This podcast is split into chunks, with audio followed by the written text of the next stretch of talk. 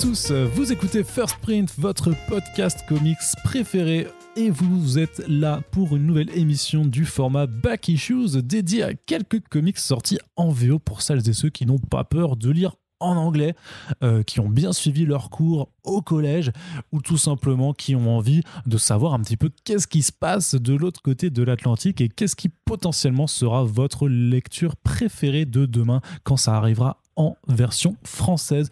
Corentin, tu es avec Oui. moi, bien entendu, Bonjour. puisque Hello. quelque part, tu fais partie des Quelque part. Quelque de part, ce oui. podcast Mais en général, oui, effectivement. aussi. Quelque part, et même à cet endroit-là. C'est-à-dire que euh, très souvent, quand on arrive chez Corentin, on pose son manteau sur lui. Exactement. Voilà. Je suis un porte-manteau de ton appartement. Et de luxe, Voilà. Quand même. Oui, tout à fait. puisque tu es un porte-manteau qui fait des blagues et qui nous fait rire. Et... Puisque de selon un sondage IFOP, euh, la troisième raison pour laquelle les gens écoutent First Print, c'est euh, pour ton rire, Corentin. quoi Donc c'est Arnaud et la première c'est Arnaud. La deuxième, c'est Arnaud. Et la c'est Ah, Arnaud aussi. Et après il y a le rire de Cor- Il y a d'abord il y a C'est Arnaud. Kikou. Ça va être- Non, je veux dire c'est Arnaud, c'est Arnaud rigolo et après c'est euh, Voilà. le rire de Corentin, puisque les deux vont un petit peu de pair. On peut y aller, du coup. Là, On peut y aller. On peut y aller effectivement. C'était une bonne Ça intro. plus.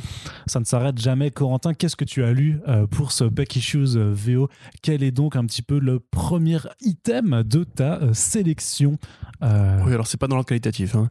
Mais euh, j'ai lu Geiger Ah. de Geoff Jones, Gary Frank et un coloriste.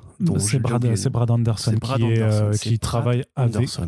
qui travaille avec eux euh, depuis euh, beaucoup d'années, parce qu'il a fait les Batman Earth One avec, il a fait Doomsday Clock, euh, tout ce genre de choses. Et oui, justement, Geiger chez Image Comics, c'est sorti, et c'est bah, le premier titre en creator own de, euh, Mad Ghost. de, euh, de Geoff Jones, voilà, sous son imprint Mad Ghost. Alors Gary Frank avait déjà fait de, de l'indé avant, mais en tout cas, là, c'est vraiment le premier creator owned de euh, Geoff Jones. C'est leur première création en indé à tous les deux, à tous les trois même, avec Brad Anderson.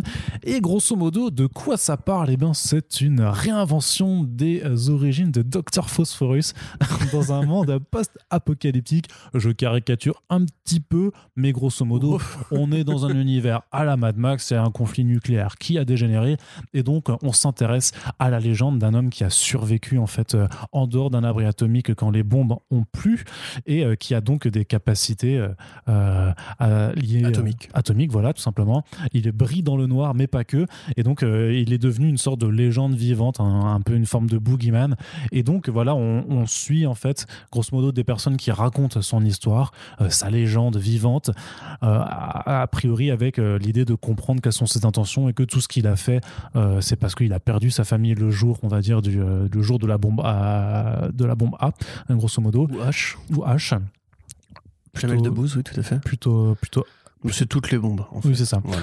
Et, euh, Explosion nucléaire. et donc, Badaboum. Corentin, euh, qu'est-ce que tu en as pensé de ce premier numéro? Euh, Qu'est-ce que j'en ai pensé? Bah, C'était c'était je- original, Je sais pas s'il y a grand chose à en penser pour le moment. c'était très original. que, bon, on en parle parce que c'est un événement, c'est Geoff Jones. Vous savez ce qu'on pense de la carrière récente de Geoff Jones chez DC Comics. Il y a eu du bon, comme le tie-in à Death Metal qui était bien, Superboy. Il y a eu du moins bon, comme Free Jokers, et il y a eu beaucoup, beaucoup de cinéma et de séries télé. Ce qui fait qu'il a un peu quitté. euh, il n'est pas impossible d'ailleurs que Mad Ghost soit une sorte de d'antichambre de produits qui serait ensuite destiné à devenir des films ou des séries télé. Là, en l'occurrence, c'est relativement ciné-compatible. Ah, très. Oh, je trouve un blé design un peu, peut-être un peu trop BD pour le moment, mais euh, donc ouais, alors c'est intéressant parce qu'au départ, si tu veux, donc il se situe sur l'apocalypse nucléaire qui effectivement est très classique. Dans 10 ans. on fait peur à personne dans 20 ans. On fait, enfin, c'est 20 ans après qu'on retrouve le personnage. Ouais, mais c'est en 2030 qu'elle a lieu. Voilà, mais ce que je veux dire, c'est qu'il y a un bond entre le moment et le moment où on retrouve le personnage. Donc, euh, on fait peur à personne, c'est très classique, c'est très conventionnel.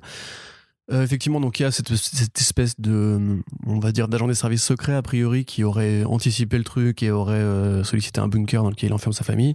L'explosion nucléaire à la Phosphorus ou Manhattan euh, lui donne effectivement des pouvoirs. Et voilà, après, euh, on voit effectivement qu'il y a une sorte de, nouvelle civilisation qui s'est organisée comme une sorte de nouvelle féodalité avec un roi à Las Vegas. Euh, c'est très basique. Alors il y a des trucs qui m'ont fait un peu rire, comme par exemple au début, il y a un plan où on voit là, une télévision allumée qui fait référence à des événements de la vraie vie, comme tu sais les, les fameux monolithes qui sont apparus comme dans 2001 le- l'Odyssée de l'espace. Ouais, et puis, et puis moi je pense que ça fait référence à ces trucs qui étaient apparus en 2020, euh, justement. Oui, c'est ce que je dis. Oui. Voilà. Je parle de ce truc-là, pas du film 2001. Je parle de. Bon, récemment, il y a eu des stèles qui sont vraiment apparues. Voilà, donc là, il- Et, et- certains pensaient que c'était euh, du, euh, du marketing pour le retour des Daft Punk. Lol. Mais on les embrasse quand même. C'est beau d'avoir de l'imagination. Euh, alors, il y a aussi une sorte de référence, euh, de, de, comparatif filé avec un, un comics, enfin une bande dessinée jeunesse euh, qui parle d'un robot soldat, Sneaky Joe, je crois, un truc comme ça. Donc ça, je vois pas trop où est-ce qu'il veut en venir. Peut-être que ça va intervenir plus tard. Peut-être que c'est une sorte d'hommage méta un truc qui l'a inspiré à faire cette histoire. Mais pour le moment, ouais, enfin, c'est vraiment très conventionnel et il n'y a pas vraiment de caractère particulier qui se dégage de l'histoire. Bah, le perso, il est naze. Hein, Le perso a un costume que je trouve vraiment pas inspiré. On sent que c'est un design de Gary Frank, ce qui fait que du coup, bah, il est très euh, rétro, quoi. C'est armure, cap et yeux qui brillent. Euh, voilà, j'avoue, je, je sais pas trop encore vraiment quoi en dire. C'est vrai que on attendait un petit peu autre chose de la part de Geoff Jones, qui est quand même le mec qui avait euh, quelque part un petit peu anticipé l'imaginaire de Avatar avec euh, le titre avorté Echo chez euh, Michael, avec Michael Turner, chez euh, la boîte de Michael Turner. Qui... Top Cow Non. Aspen. Aspen, oui, pardon. Et voilà, ça qui n'est jamais sorti et qui aurait été le truc qui aurait après motivé l'imaginaire graphique de Avatar. Bon, ça, c'est voilà, c'est à prendre ou à laisser. Non, ça, c'était une émission euh, sur la 2, je crois. Ouais, mais encore avant, c'était une expression française, du coup, donc euh, ça n'a aucun sens ce que tu dis. Ça n'a jamais grand sens quand je mais fais des coup, je sais blagues. pas, qu'est-ce qu'on a pensé, toi de, de Euh, cette- J'étais là, je faisais, c'est tout, quoi, c'est tout? Tu sais, comme Ouais. dans, quand dans, je sais pas si tu l'auras ça là, dans la VF de StarCraft, Ah, euh, t'avais les, les vautours qui étaient donc l'unité pilotée euh, avec des, des, des, sortes de véhicules un petit peu euh, à, à pointe allongée. Et quand tu leur donnais juste un, un truc à te déplacer et que t'avais plus grand chose à leur faire faire et que tu cliquais dessus, ils faisaient quoi, c'est tout? Voilà, donc c'était très long pour expliquer ça, cette référence. Merci mais- pour cette belle anecdote. et je pense que les gens qui jouaient à StarCraft en, en VF à, à l'époque s'en souviendront. Bref, euh, donc j'étais vraiment en mode, ouais, c'est tout ce que tu as à me donner à manger, parce que j'étais quand même plutôt. C'est vrai que de toute façon, on avait le pitch de départ, on avait l'idée générale, et euh, c'est un peu le risque quand tu as des numéros, des numéros 1 qui sont quand même souvent très introductifs, c'est que euh, justement la lecture du premier numéro n'aille pas plus loin que euh, ce que le pitch donne. Euh, sachant que quand tu es limité à, voilà, à 20-30 pages, effectivement, tu n'as pas forcément la place d'aller plus loin. C'est-à-dire que par exemple, le, le contre-exemple parfait, c'était le Ultra Méga de James Aaron, où le résumé, en fait, était euh, pas du tout indicateur de ce qui allait se passer. Ça allait beaucoup plus loin, mais parce qu'il y avait aussi ben, euh, trois fois plus de pages. Donc là, par contre, clairement, on me dit sur, euh, sur le résumé, ça va te parler d'un mec qui a survécu à une apocalypse nucléaire et qui, voilà, qui ressemble à Dr. Phosphorus. C'est exactement ce que j'ai eu, à part effectivement sur la toute fin où on présente un peu l'autre volet, ce qui sera certainement l'antagoniste. J'aime bien l'antagoniste, pardon. J'aime bien cette idée-là, je la trouve plutôt rigolote, mais dans l'ensemble, en, ayant pourtant, euh, alors je suis pas le plus grand fan de post-apo et de, et de choses de ce genre-là, je pense que j'en ai quand même lu, vu, re- regardé, tu vois, pas, pas, pas mal. Qu'est-ce qu'il y a d'original dans cette proposition?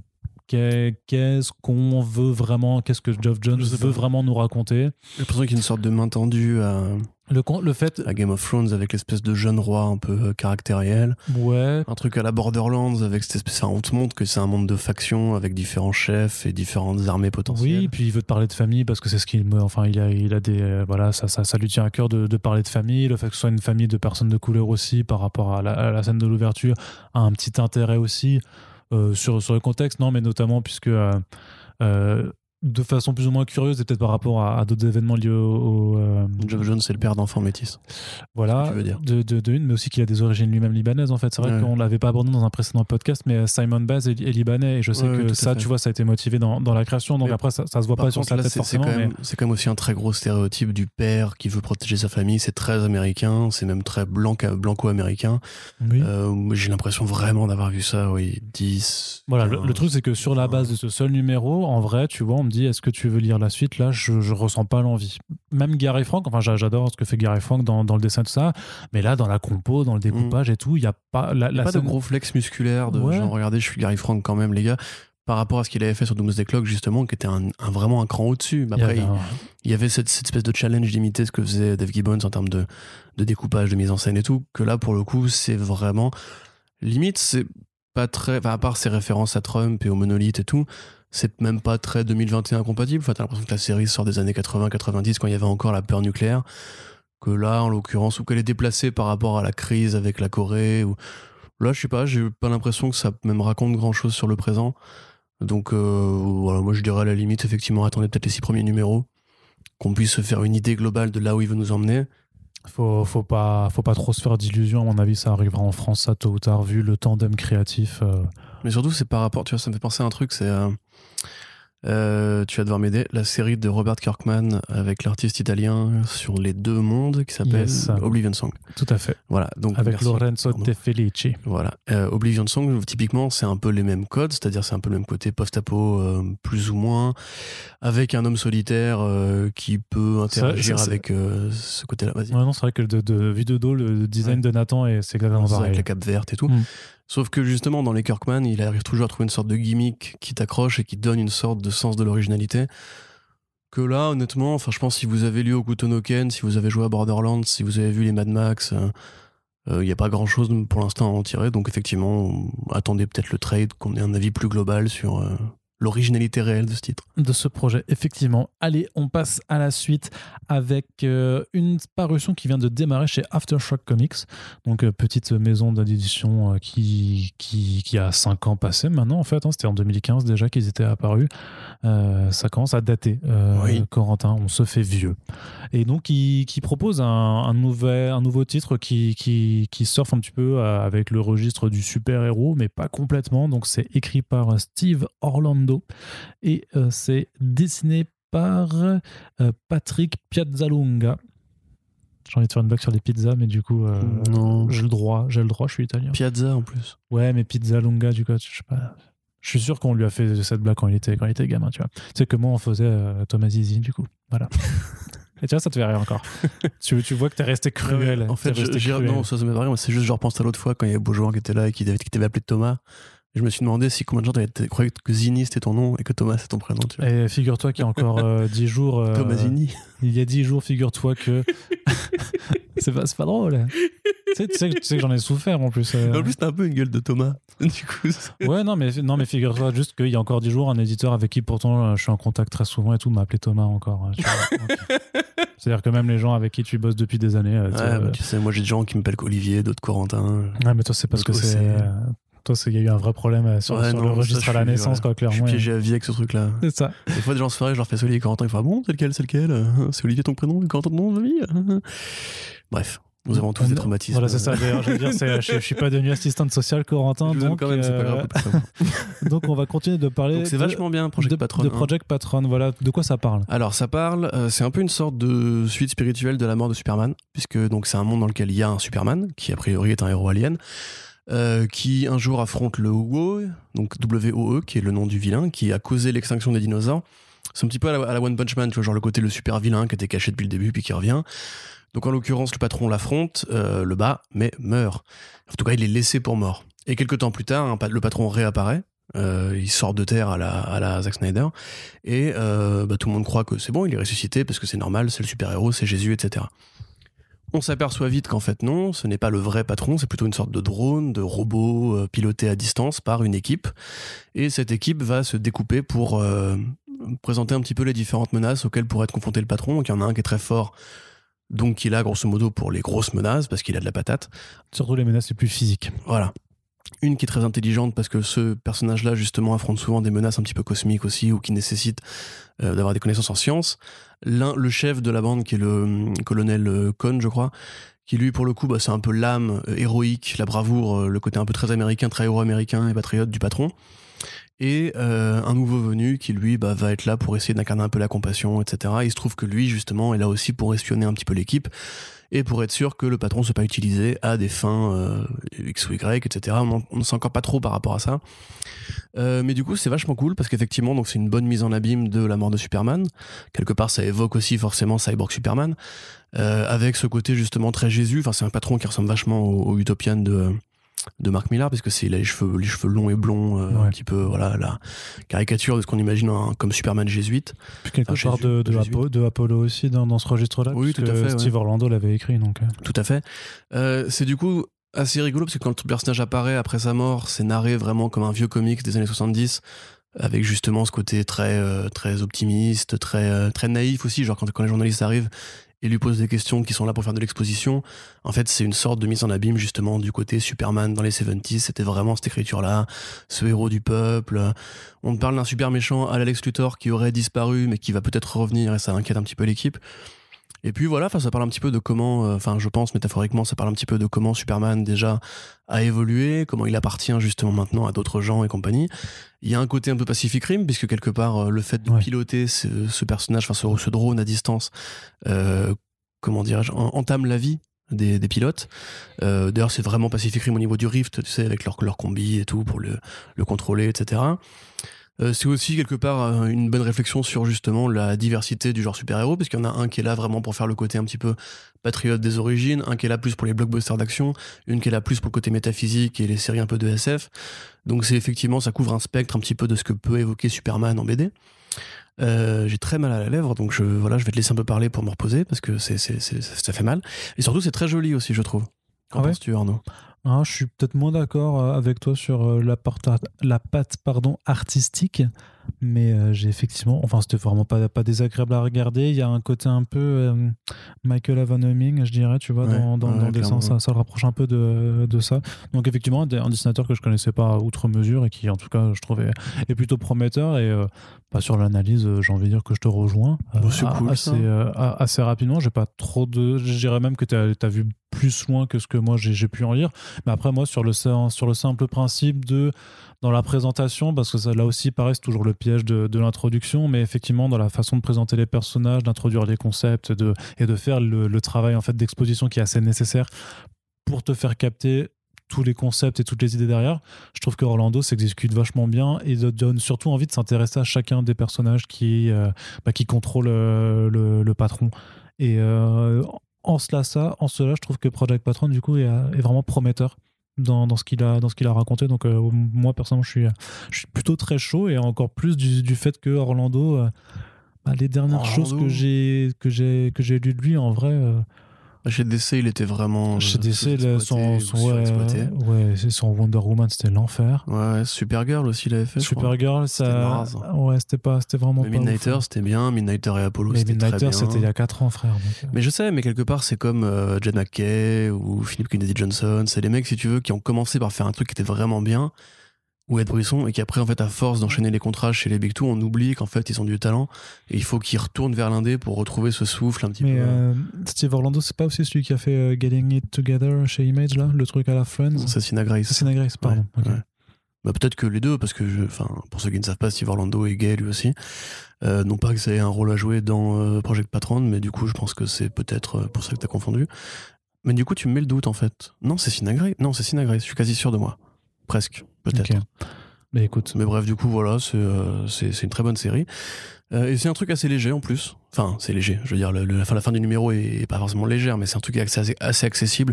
Moi, je le décris avec ce que je, ce que je vois comme piste de lecture, on va dire, parce que c'est un peu comme ça que j'aime analyser les, les, bouquins, mais on peut très bien le lire au premier degré comme euh, une histoire sur Cyborg Superman et l'équipe, grosso modo, de Power Rangers qui contrôle cette espèce de Megazord là. Euh, voilà. J'ai rien dit. Et très bien.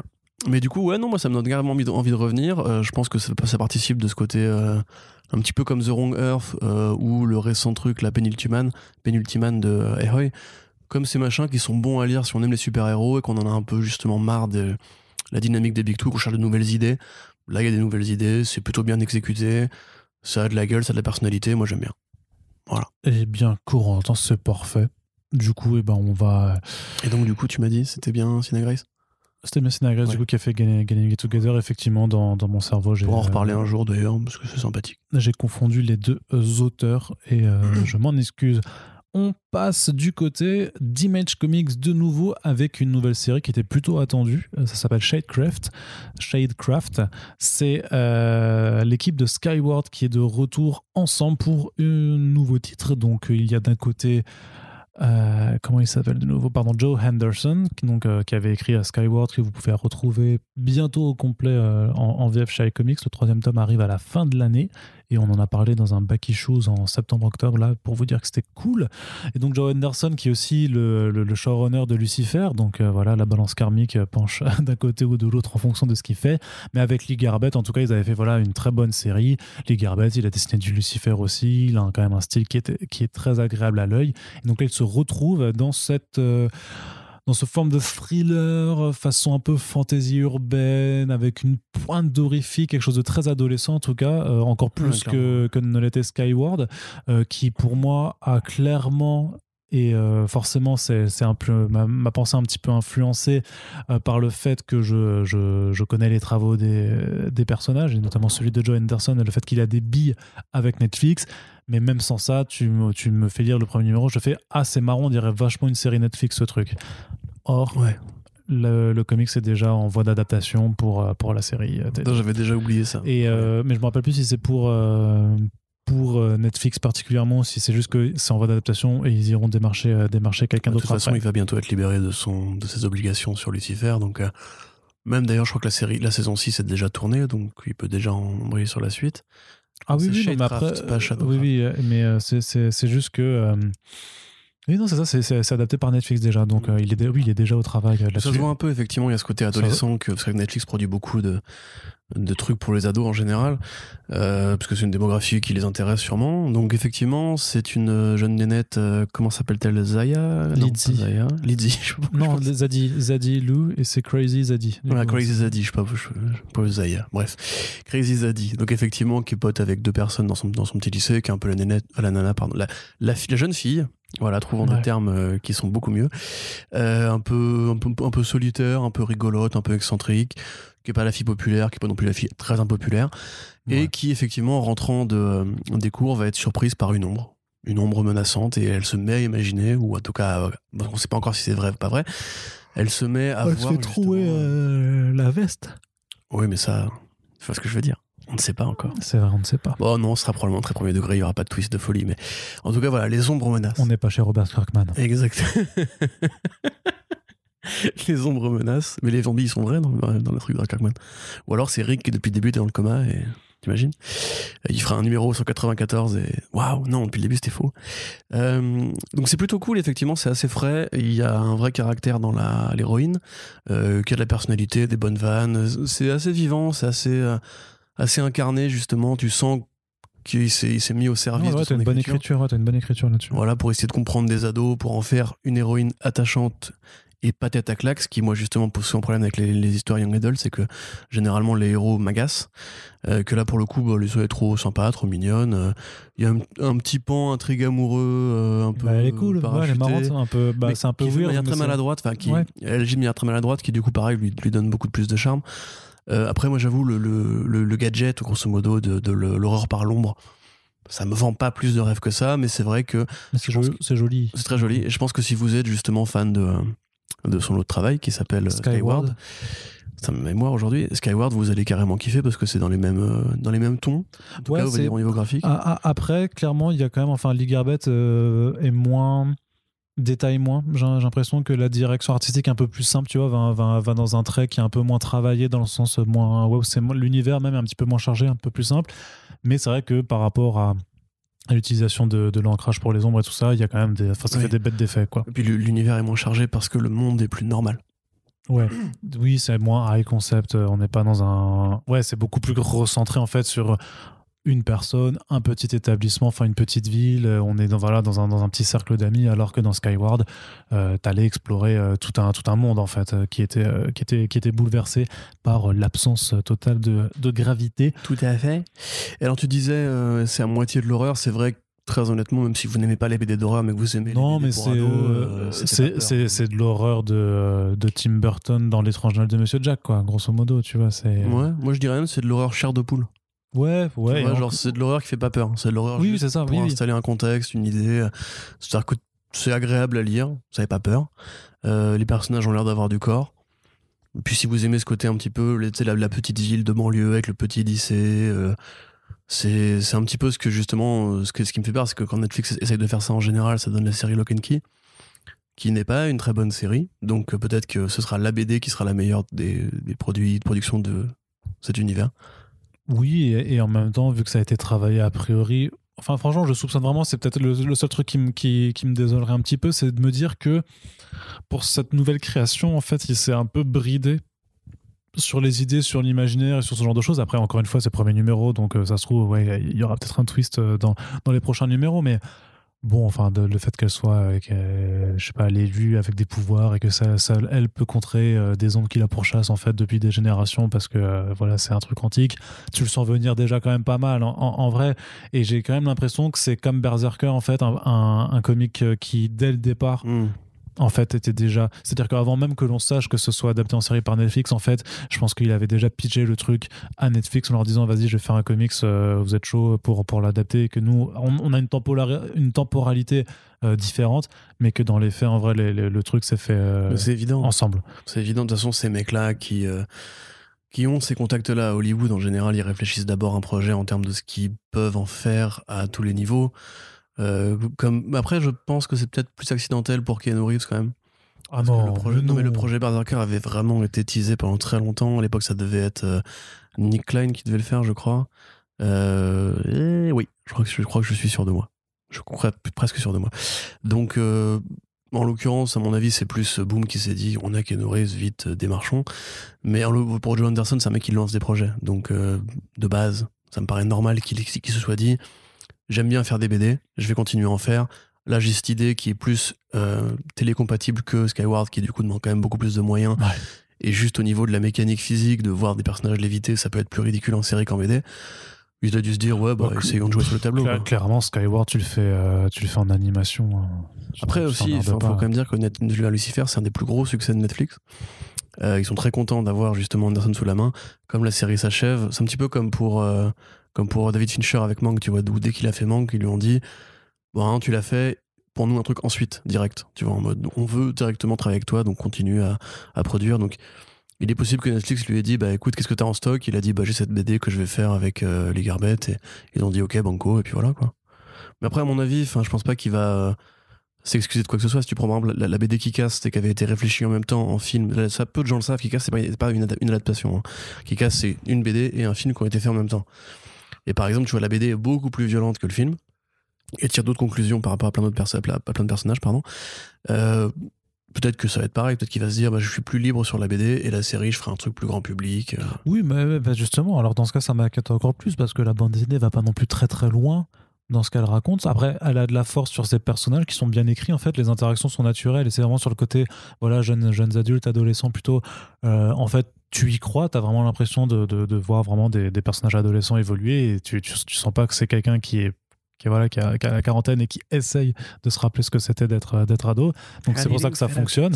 Mais après, il n'y a pas grand chose, tu vois. Le, le, Au-delà de ces personnages, euh, par exemple, euh, et forcément on refait la comparaison, mais Skyward avait un univers, un, un concept et tout ça qui était vraiment plutôt original, on va dire. Là, c'est pas original en fait, en termes de fantasy urbaine, de, euh, de, de, fantastique, tu veux dire. Ouais, de fantastique, pardon, ouais, de fantastique euh, urbain plutôt. Euh, c'est c'est vraiment pas, pas ouf non plus.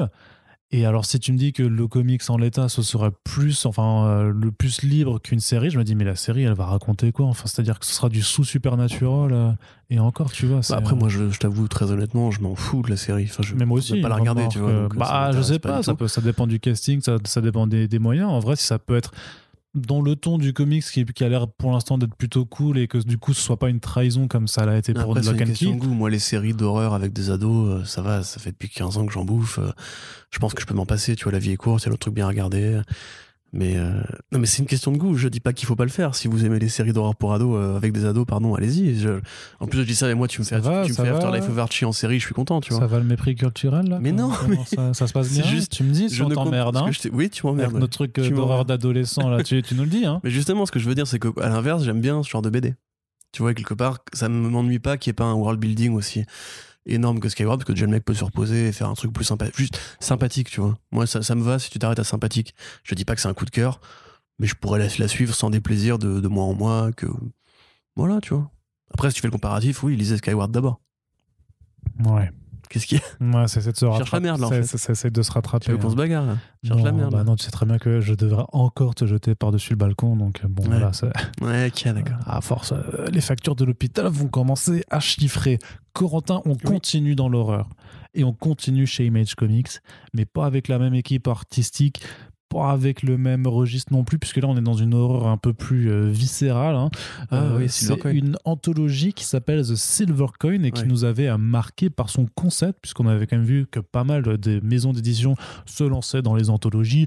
Anthologie en veux-tu, anthologie en voilà, anthologie mes couilles, tout ça, il y en a marre des anthologies. Et pourtant, et pourtant, The Silver Coin arrive à nous aguicher avec ce concept, puisque comparativement à d'autres anthologies en fait où les équipes créatives changent à chaque numéro ou en tout cas parfois c'est un auteur qui va changer enfin un auteur qui va rester mais avec différents artistes là c'est un même artiste qui reste mais qui va adapter euh, ses histoires et son style pour les euh, auteurs et autrices avec qui il va collaborer. Donc ça s'appelle The Silver Coin, donc c'est Michael Walsh qui a eu l'idée et le premier numéro d'ouverture est écrit par Chip Zdarsky qui donc ouvre un peu ce concept euh, très littéral, c'est-à-dire que The Silver Coin, il y a une pièce argentée qui arrivera dans chacun des numéros, qui est un petit peu la, la, patte de singe, l'objet un petit peu maudit qui va t'apporter des choses que tu as vachement envie, mais avec une contrepartie un petit peu en retour, comme une certaine pierre de vœu dans Wonder Woman 84, sauf que là,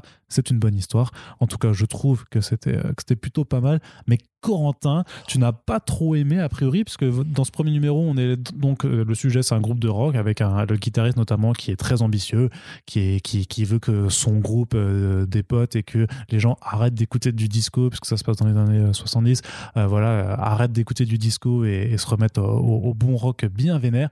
Il tombe dans les affaires de Sadaron sur une pièce argentée et s'aperçoit que quand il l'utilise en fait à la place d'un médiator, eh ben euh, son son devient le feu Son son. et voilà que ça attire un grand public et tout ça et donc il va continuer de l'utiliser même si ça lui arrache un petit peu les doigts il va continuer d'utiliser pour percer dans la musique et bien entendu ça va pas très très bien Son se son finir devient le feu.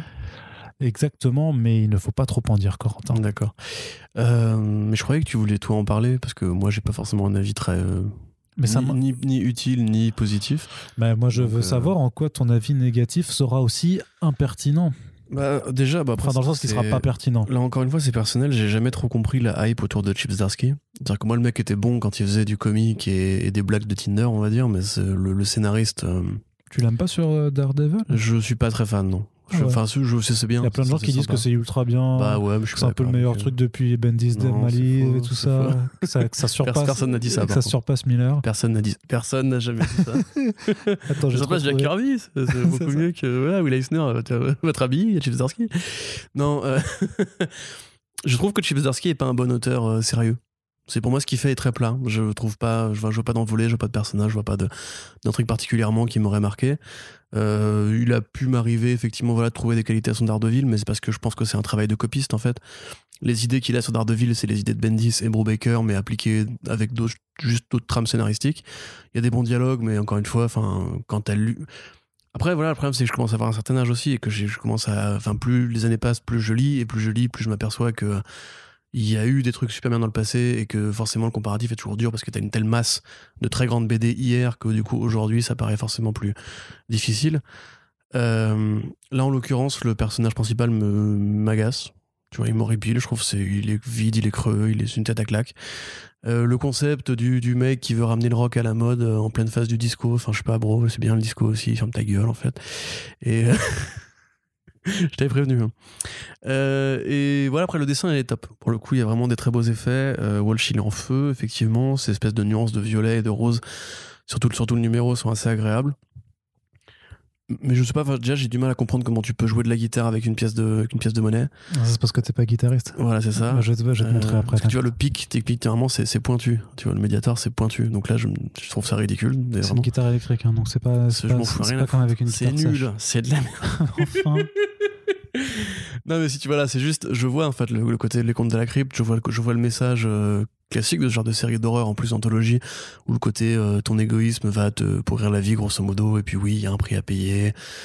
Mais là, en l'occurrence, j'accroche pas au personnage. La thématique de l'intrigue, parce que je ne suis pas un rocker, et parce que je trouve que ça reste quand même très archétypal, euh, m'a pas saisi. Donc j'attendrai de voir le prochain ou la prochaine scénariste. c'est Parce que c'est dommage. Sur le deuxième numéro Ah, Bon, bah, tant pis, je prendrai le suivant, du coup, la suivante du coup. Ouais, toi, t'as décidé de, de, de, de m'énerver. Non, mais les croutonnards de Marvel, euh, ça, ça commence à m'agacer un peu, effectivement. Mais euh, respect à Kelly qui a fait des très bons Hawkeye, il fut un temps. Toi Quoi Qu'est-ce que- qu'est-ce qu'elle a fait de très bien, Kelly Thompson? Mais son Captain Marvel est très bien. Ouais, très bien. Je suis désolé, hein. je voulais pas en parler, tu vois, tu, tu, tu, vois, tu, tu tends le C'est sel. West Coast Avengers, c'est beaucoup trop marrant. Je Mais si. ça naze. Mais non, c'est Oh, c'est que vachement de- mais c'est- drôle. c'est c'est un plagiat de Bendis, c'est que de la punch tout le temps. c'est- Mais c'est l'héritière. Repose-toi et raconte C'est une héritière de Bendis. Son Jessica Jones, c'était vachement bien aussi après. Ah oui, ça par contre, il faut que je le rattrape, ouais. Euh, J'ai de grands espoirs. Mais non, mais peu importe, je voulais juste dire grosso modo que là, en l'occurrence, j'aime bien le dessin de Michael Walsh. Donc je reviendrai pour les autres euh, propositions artistiques, si tant est que celle-ci soit plus intéressante. Voilà. Bah surtout que le, second numéro, ça devrait te plaire. Parce que, alors certes, c'est écrit par Kenny Thompson, mais vu la, la preview, ce sera une sorte de, euh, d'hommage à, à Vendredi 13, parce que c'est clairement de- Voilà. Voilà. dans, dans- ça se passe dans un camp Avec de vacances, scie, euh, machin, donc ça a l'air super chouette, quoi. Mais ouais, effectivement, ton avis n'était pas ultra intéressant ni hein. pertinent. Voilà. Donc, euh, bah déjà sur tes, sur tes goûts musicaux, on a déjà compris que c'était pas non plus euh, J'aime beaucoup le rock. très fédérateur. J'aime bien le disco aussi. Ouais, mais voilà. deux. Mais Ouais. euh, par contre, c'est vrai que le, le personnage, je, je comprends pourquoi il t'a paru agaçant. Moi, j'aimais, bien ce côté un petit peu énervé et surtout d'envoyer chier en fait, parce qu'il est, il est absolutiste en fait dans ce qu'il veut, c'est-à-dire qu'il veut arriver à quelque chose et il refuse de se compromettre en fait jusqu'à un- jusqu'à un certain point. Et en soi, je- moi j'aime bien cette- cet, cet état d'esprit, tu vois, cette, vision qu'il a. Donc il y a quand même un passage où grosso modo un, mec- d'un label de disques euh, euh, sur lequel il a grave envie d'être parce que lui justement il vise pas à rester juste un amateur à jouer euh, dans un bar euh, tous- tous les vendredis soirs euh, vient le voir et lui dit ce serait bien que on te signe mais que tu adoucisses un petit peu justement pour que ce soit un peu plus pop je sais pas quoi et que avant même qu'il ait fini de sa phrase tu vois il lui fait fuck you tu vois mais genre bien bien vénère et je sais pas moi j'aime bien cet esprit punk un petit peu c'est là que je capte pas le truc, c'est que s'il a la Silver Coin, pour moi, c'est pas. Enfin, le En fait, qu'il joue Silver- tellement bien devrait dire au mec Ah, c'est vrai que le disco c'est bien, mais t'es tellement un putain de bête de rocker que je vais te faire. Il y avait encore du rock qui était signé dans les 70s. Ouais, mais en, en l'occurrence, c'est juste que ça rend son son, son son détonnant, mais détonnant quoi quoi qu'il fasse en fait. Et donc, ce qui lui, ce qu'il veut, c'est juste euh, adapter un truc qui est vachement bien. Et par exemple, tu vois, je, on va dire que, que je serais un saxophoniste incroyable, tu vois, mais que je fais que du jazz. Bah, t'auras le mec qui viendra me voir, il me fait ouais, je veux bien, mais par contre, je veux que tu fasses de la soul, tu vois. Et euh, parce que ton son il est bon mais tu peux l'adapter sur un autre style bah là c'est pareil tu vois il voit le, le, le son de la guitare il fait ça- c'est vachement bien mais si tu pouvais faire une reprise de Get Lucky tu vois ce serait, mieux donc euh, c'est euh, c'est un peu comme ça qu'il le voit, je pense. Hum, probablement. Mais donc, euh, bah, moi j'ai bien aimé. Voilà, tout simplement. comprends très bien. Je suis d'accord avec toi sur le fait que c'est pas retentissant d'originalité. Parce que effectivement ces histoires euh, qui finissent mal, les, je veux dire depuis gamin avec les chars de poule les faits et les fais moi peur, on, on en a eu des, des, des tonnes, des- les peurs bleues aussi de Aristine qui étaient vachement cool. On en a eu plein des, requin, comme là ça. Non, peur bleue c'est une collection en fait, une collection avec un petit euh, un petit bandeau bleu et, une- et un crâne de tête de mort et c'était en fait la version un peu plus euh, ado euh, de, de chars de poule qui était pour euh, les jeunes lecteurs en fait. Je connais pas. Ah ouais? Non. Si, si, bah, tu verras. tu- je- C'était euh, c'était chez J'ai lu, je crois. euh, collection Peur Bleu, J'ai lu euh, de R.L. Stein, euh, donc, euh, qui était ouais, la, la version un peu plus vénère des, des chairs de poule. Il fait des comics d'ailleurs, R.L. Stein maintenant. Et il les adapte même en série Disney. Putain, Ça arrive. c'est relou.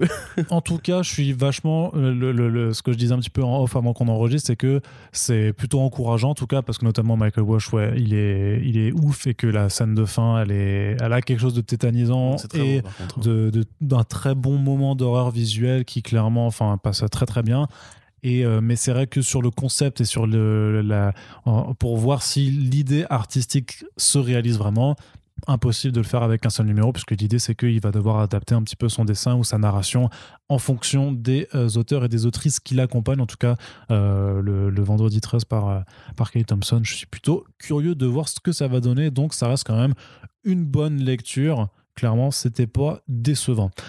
Ensuite, on va faire un tout petit tour du côté des Big Two après avoir fait la, la, bonne, partie, une bonne partie de ce podcast en indé. Donc on passe d'abord du côté de chez DC Comics qui publie euh, une nouvelle mini-série sur un personnage qui n'a pas été trop trop mis en avant euh, ces, derniers, euh, ces derniers mois.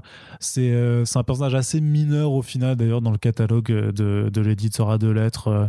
je sais pas si tu connais, ça s'appelle Batman. Hmm, ça me dit rien. Non. Ah si, c'est pas le Moon Knight de décès Ouais, c'est un peu ça, c'est un petit peu ça quoi. Bah, c'est bien de mettre en avant des petites figures secondaires, je trouve un peu dur. C'est cool. Bah. Non, mais franchement, tu sais, tu vois tout le temps les mêmes euh, en bouche bug, euh, la question, Booster Gold. il faut un petit peu ramener, tu vois, il faut ramener des petits gars euh, derrière le catalogue. C'est comme ça, Vertigo s'est lancé comme ça, tu vois. C'est vrai. Pendant 80 ans, personne n'a fait Superman, ils ont dit, eh, on va ramener Superman. Et c'était pas si mal, tu vois. C'est vrai un peu non, parce qu'il y en avait un petit peu marre. En plus, ils avaient que des séries, ouais, Zatanna, Swamp euh, tu vois, euh, les Super Heroes. On peut faire lui durer la blague très longtemps. Ouais, ouais, c'est ça. Mais, euh, et moi, j'aime bien parce que c'est un, un, Alors, pour te refaire, grosso modo, l'idée, c'est que c'est un type qui est, qui est milliardaire, enfin, qui est fils de milliardaire, et ses parents sont fait assassiner dans la rue. Et du coup, il jure que ça ne se reproduira plus, tu vois, qu'il n'y aura plus de, de meurtre et tout dans sa vie. Et un jour, ben, il y a une chauve-souris qui pète dans son balcon comme ça, et il dit Yes, father, I shall become a bat. Et ah, c'est pas mal ça. C'est pas mal comme je, vois la scène, là, j'imagine un petit Mazouk dessus, et ça, ça, pourrait être pas mal. Ça pourrait rendre un truc. Mais non, mais il y a quelques auteurs qui pourraient faire des bonnes choses dessus, tu vois. Bon, alors c'est vrai que Neil Adams, il est un peu vieux maintenant, tu vois, mais ça aurait été cool qu'il passe sur le personnage, tu vois. Il, aurait pu créer un super vilain euh, qui s'appelle. Même Frank Miller, je sais pas si tu te souviens de, euh, de Booster Gold Returns. Ouais. Tu vois, si tu mets ça avec le mec dont tu me parles là, ça aurait pu être vraiment pas dégueu à la place. c'est vrai que Booster Gold Returns, c'est quand même bizarre, tu vois, c'est, c'est un peu un coup manqué. Ouais, c'est vrai, c'est pas, c'est, pas ouf.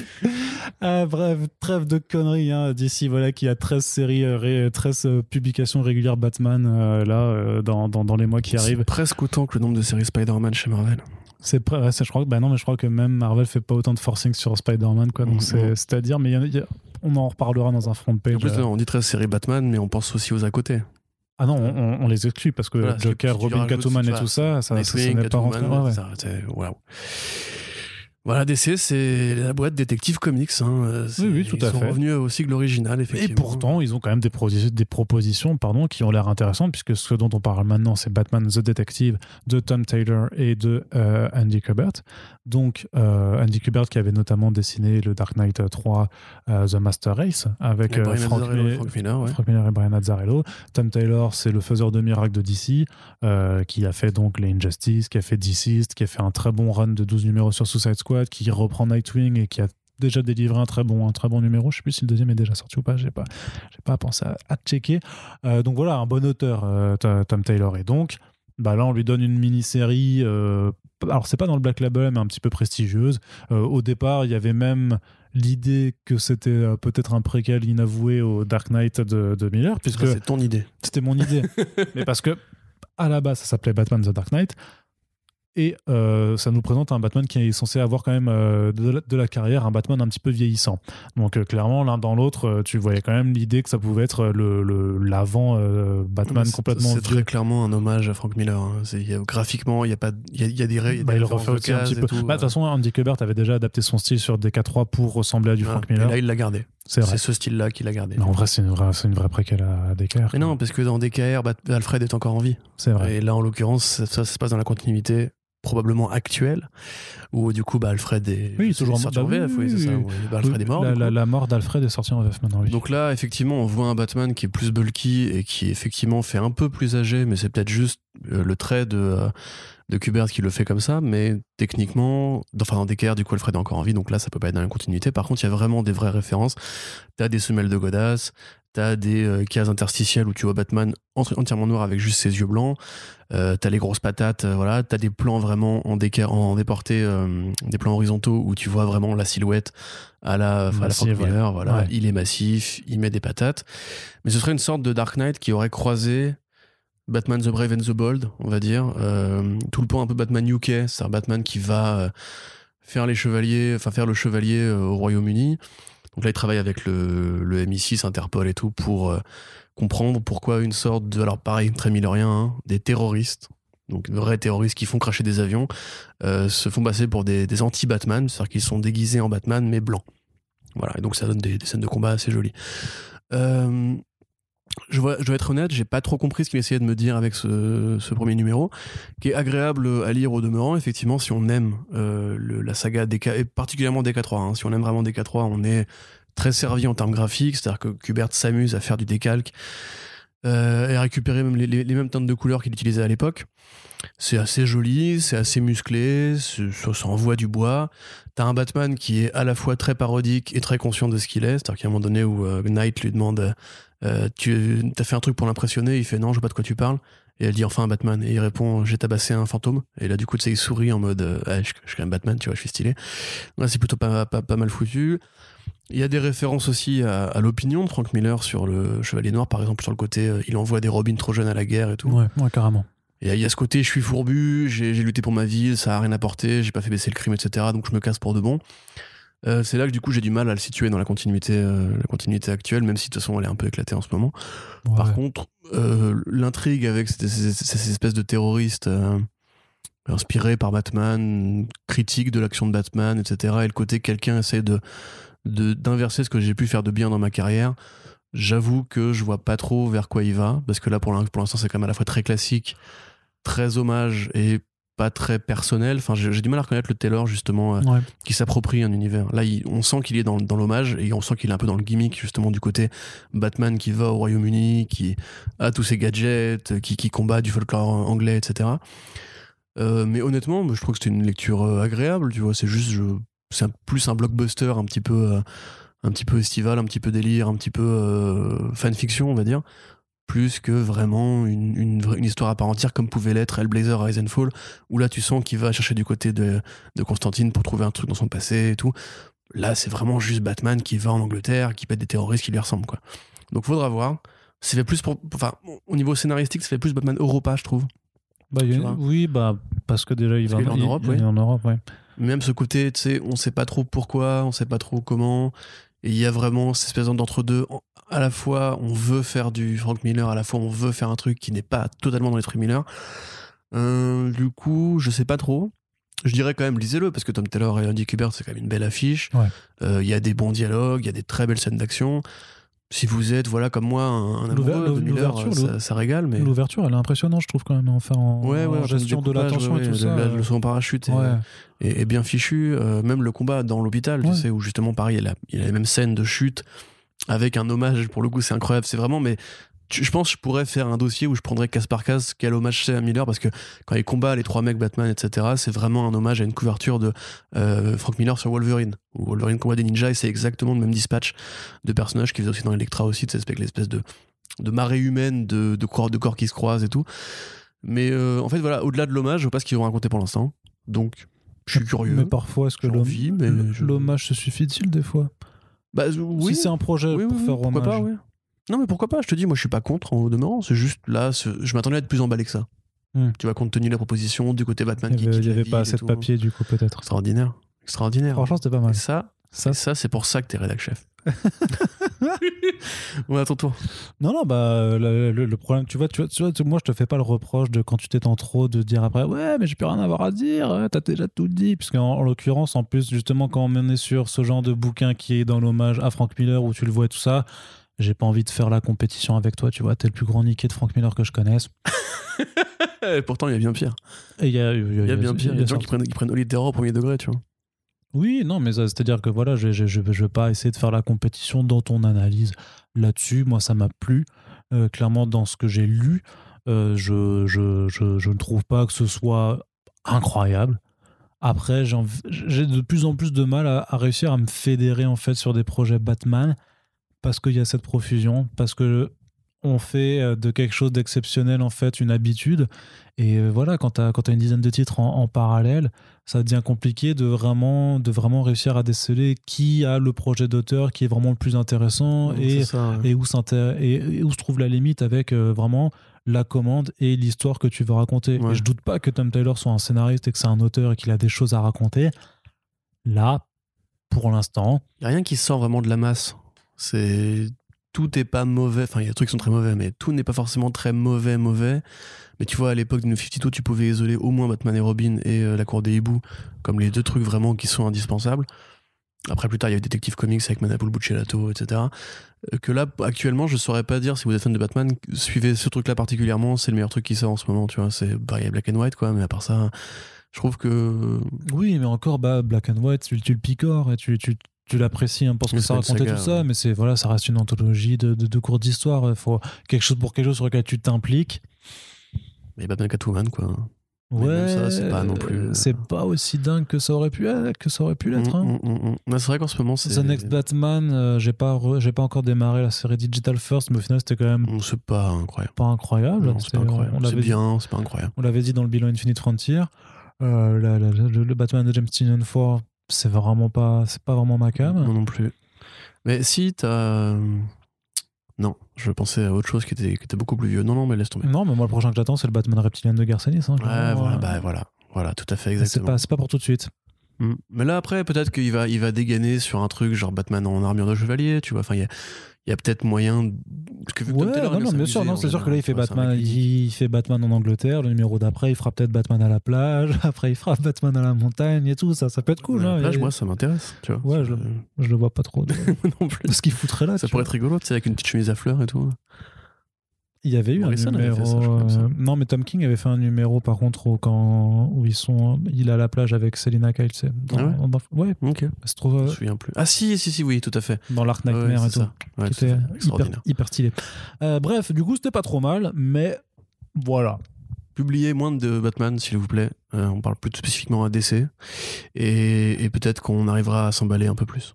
Tout à fait. Parce On, qu'on aimerait bien. aura- Oui, il m'en reste. parce que- Papier parce qu'on aura- Emballé, papier Pas mal. C'est pesé. Allez, on termine avec le gros morceau, le gros costaud. Daniel Warren Johnson qui débarque chez Marvel pour son premier travail chez eux sur une mini-série Beta Ray Bill euh, qui s'inscrit un petit peu dans la continuité actuelle hein, parce que ça prend clairement ses racines dans le King in Black de Donny Cates mais heureusement heureusement on va assez vite s'en éloigner euh, pour que euh, Daniel Warren Johnson puisse raconter son histoire. Grosso modo, c'est surtout la quête pour ce dernier de retrouver euh, sa hache Stormbreaker euh, qui lui permet de retrouver une apparence humaine de temps à autre, euh, puisque vu que Thor le lui a cassé, il est coincé dans sa forme chevaline et ça lui pose quelques problèmes, notamment pour pouvoir faire des trucs avec son zizi. Et ça, c'est très très triste. Et Arnaud ne, ne, ne, ne rigole pas, effectivement. c'est super triste. Bah si, il peut utiliser son C'est super triste et mais- pour le coup et pour le coup c'est quand même vachement chouette de voir la sexualité de ce personnage abordée dans un comic book euh, connaissant euh, les positions générales des Big Two sur le thème de la quéquette euh, qui justement habituellement ne sont jamais évoquées. Donc Corentin c'était de la frappe. C'était incroyable, c'était super cool. Euh, rien à dire, Daniel Bryan Johnson, c'est toujours une bête. Euh, en tout cas, en termes de mise en scène, voilà, l'ouverture. Au début, j'avais quand même peur que l'ouverture ne se limite qu'à ça, c'est-à-dire qu'on soit vraiment dans une mini-série qui serait un tie-in déguisé à King in Black, puisque voilà, grosso modo, euh, Ray Bill doit défendre Asgard contre un Fin Fang Foom qui est euh, donc qui est tout noir avec le, logo de, de, de- de Knull sur, sur son front là. Mais je t'avoue, la bagarre, elle était. Enfin, elle me rappelle à chaque fois comment ce mec est beaucoup trop fort pour les suspensions de temps, c'est-à-dire Oui, à faire des clair. actions où tu ressens toute la puissance de ce qui se passe avec des aides, voilà, avec des échelles de puissance qui sont complètement démentielles. Et il arrive vraiment à, à te, à te le mettre par le dessin, à te faire figer certains moments et à te les faire réaccélérer après. Et t'entends vraiment le bruit des explosions, des coups qui se prennent et tout ça. Il y a vraiment quelque chose qui est complètement euh, fabuleux là-dedans. En plus, avec le contexte asgardien, il se permet aussi d'avoir quelques en explorant un peu le passé de son personnage, de dessiner des vaisseaux spatiaux, parce que c'est aussi un, bon délire. Moi, j'ai l'impression un petit peu de retrouver le, bah, Daniel Bryan Johnson euh, de, ces, de, euh, petits numéros sur Star Wars ou même de, Space Mullet, euh, qui était très, beaucoup plus SF. Et voilà, et à la seconde moitié du numéro, en fait, on voit que la direction part vers autre chose, qu'on va être dans une quête un peu plus introspective et une quête un peu plus personnelle et qui permet à Warren de se détacher de, la continuité de King in Black surtout. Et bah, ça me fait déjà juste plaisir parce que je me dis que ça va qu'on va avoir des surprises en tout cas qu'on va avoir un, un cheminement parce que j'avais vraiment peur au début de me dire ça va être du bon Daniel Bryan Johnson dans le dessin mais en termes de propos ça va être le moins personnel et ça risque d'être le moins bon dans ce que ça raconte je revois un petit peu mon, mon, mon jugement De toute façon, le truc qui caractérise euh, le style de Daniel, de, de Daniel au-delà des gros monstres et des batailles épiques, c'est aussi la dépression.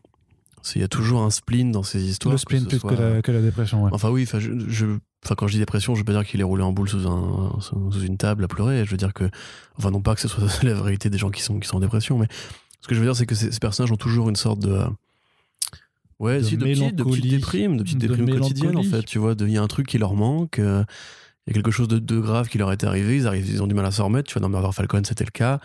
Extremity aussi, c'est pas non plus très joyeux. Et effectivement, le plus évident pour comparer à Beta Ray Bill, c'est euh, bien sûr Space Mullet, qui est justement pareil, l'aventure d'un routier spatial, on va dire, qui, pareil, euh, a des problèmes d'ego, a des problèmes de confiance en lui, a des problèmes de, à sourire, on va dire. Donc là, évidemment, le, le fait de mettre en scène comme ça l'impuissance sexuelle ou, ou l'inassouvissement sexuel de Beta Ray fait que euh, tout de suite tu reconnectes à ce qu'aime bien faire Daniel Warren Johnson, c'est-à-dire qu'il aime bien les héros brisés. Il aime bien les héros qui justement ont du mal à trouver leur, leur dose d'héroïsme. Alors certains y arrivent par la musique, d'autres à travers la famille, d'autres à travers euh, euh, la colère, parfois pour Wonder Woman. Là, en l'occurrence, c'est vrai que quand ça commence, moi j'avais vraiment peur que ça soit trop tie-in à Marvel. Je pense que Warren, il est fait pour. euh, Enfin, Johnson, il est fait pour justement faire des trucs dans son coin, euh, qui dérangent pas et où on le laisse s'exprimer. Ouais. Donc, quelque part, ça me déçoit un peu justement que ce soit pas vraiment ça de, de base. Parce que quand j'ai vu le Think Fang Foom de Lisée, j'étais en mode genre, oh, ils nous font chier. Mais bon, c'est Donny Cates aux commandes de Thor, c'est sûrement lui qui a ramené. Ils avaient fait euh, The Ghost Fleet ensemble. Ouais. C'est sûrement lui qui a ramené Daniel Warren Johnson en, en, en Major, enfin, chez Marvel pour lui dire regardez, il avait fait Wonder Woman, acceptez-le, c'est un pote et tout. Donc il se fait des passes décisives. Maintenant, c'est lui qui gère Thor, donc évidemment, c'est connect, enfin, les deux sont connexes. Ouais, on va pas lui, il a pas eu tort de faire ça. Euh, ensuite, t'as donc la scène d'intro. Connard donc, la scène d'intro, c'est nul, nul, Non, nul, c'est. Bah oui, mais nul, c'est dans King in Black. encore plus nul. donc t'as la scène d'intro qui est vraiment géniale pour le coup. Où tu sais, il se, fait, il, se, il se repaille un peu en mode euh, vas-y, je vais en guerrier. Il sort, elle est d'ici, il fait My Lady, après il crie Soldiers of Asgard, of Asgard et tout. Ouais.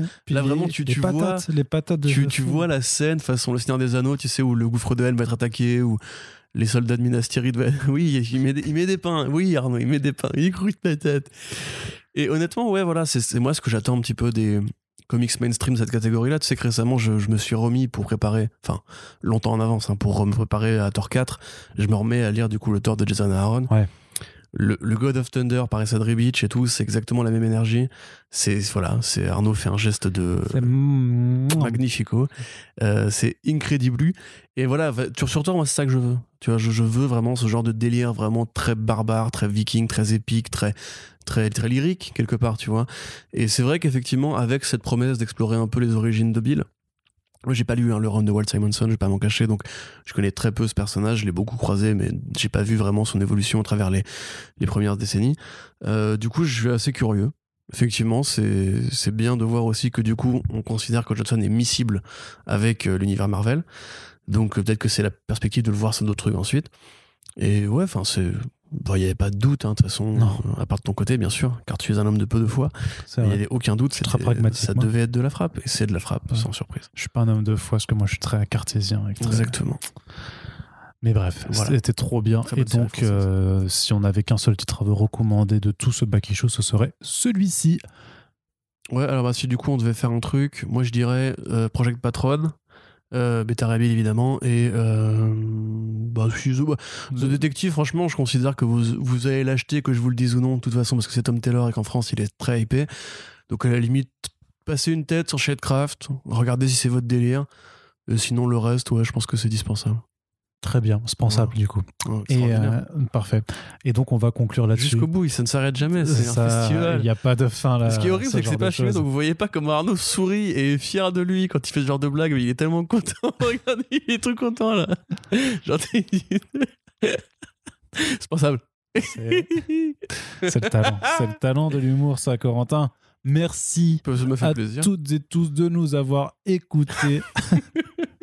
On va euh, conclure ce podcast là-dessus. On espère que ça vous intéresse, qu'il y a des, voilà, des comics que vous irez lire. N'hésitez pas à nous faire vos retours si vous, avez, si vous êtes lecteur ou lectrice VO et que vous avez euh, voilà, euh, choisi ces quelques comics dans votre sélection. Ou dites-nous simplement lesquels vous souhaitez ardemment voir arriver en VF, sachant qu'il y en a à peu près au moins deux de sûrs qu'on verra arriver en VF. Euh, ça, c'est. c'est- Enfin, The Detective et Beta Ray c'est sûr que ça arrivera en VF chez les auditeurs Oh, respectifs. Shadecraft aussi. Donc, euh, bah, je sais pas. Je sais pas, en vrai, je suis, je suis même pas certain. Donc, euh, à voir pour les autres, mais on espère tout simplement que ça vous montre aussi que, voilà, comme toujours, il y a plein de choses intéressantes à décortiquer en mainstream comme en indé. À bientôt pour le prochain podcast. Salut Salut